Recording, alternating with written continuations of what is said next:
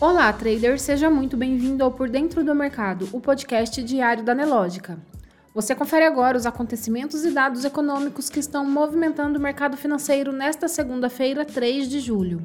O Ibovespa, principal índice da Bolsa Brasileira, inicia a semana em alta, com os investidores reagindo aos dados do Boletim Focus. O mercado aguarda a sessão na Câmara dos Deputados para discutir importantes pautas econômicas, como o novo arcabouço fiscal e a reforma tributária. Às 15 horas e 30 minutos, o índice registrava variação positiva de 1,35%, aos 119.632 pontos. No mercado americano, os principais índices de Wall Street fecharam levemente em alta. O índice Dow Jones subiu 0,03%, o S&P 500 0,12% e Nasdaq fechou em alta de 0,21%. O fechamento hoje foi antecipado nos Estados Unidos devido ao feriado de amanhã de Dia da Independência. O dólar comercial, no mesmo horário, registrava alta de 0,22%, cotado a R$ 4,80. O Bitcoin está em alta de 1,42% e é negociado a 31.051 dólares.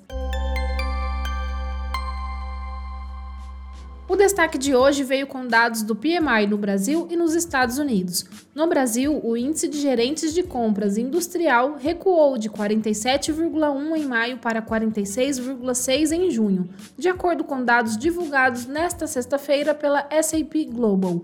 O patamar de 50 marca o limite entre expansão e retração da atividade. Nos Estados Unidos, o índice de gerentes de compras industrial caiu de 48,4 em maio para 46,3 em junho, segundo dados finais publicados nesta segunda-feira. A leitura definitiva de junho confirmou a estimativa preliminar e também veio em linha com a previsão de analistas.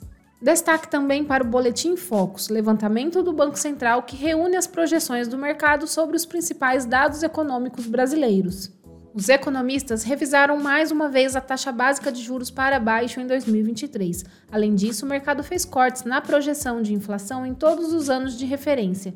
Os economistas projetam que a Selic deve terminar 2023 em 12%, uma queda de 0,25 ponto percentual em relação ao levantamento anterior. Nos destaques corporativos, a Vale recebe licença de operação na barragem Torto e projeta melhores prêmios. A Vale informou sobre decisão favorável do Conselho Estadual de Política Ambiental da SEMAD de Minas Gerais pela aprovação da licença de operação da barragem Torto no complexo de Brucutu, em Barão de Cocais e São Gonçalo do Rio Abaixo. A barragem Torto é uma estrutura construída em etapa única, sem alteamentos e possui declaração de condição de estabilidade desde junho de 2022. Petrobras fecha contrato de 6,7 bilhões de reais para fornecer gás à Copergás. A Petrobras anunciou nesta segunda-feira a assinatura com a Copergás de um contrato de compra e venda de gás natural no valor estimado de 6,7 bilhões de reais. No mercado financeiro, o Ibovespa opera em alta de 1,35%, aos 119.682 pontos. As ações de Petrobras registram alta de 1,76% e são negociadas a R$ 30,04. As ações da mineradora Vale também estão em alta de 3,22%, cotadas a R$ 66,30. As ações do Banco do Brasil estão em alta. Na sessão de hoje, registram ganhos de 1,58%. Somente no primeiro semestre deste ano, as ações já se valorizaram 51%. Destaque positivo para as ações de Local Web, que sobem 4,31%, seguida das ações de Uzi Minas com alta de 3,71%. Já na ponta negativa, as ações de MRV lideram as baixas, com queda de 3,63%, seguida das ações de Raia Drogazil, que caem 2,97%.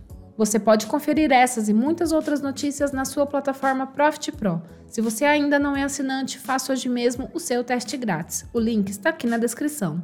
Uma ótima tarde e até amanhã.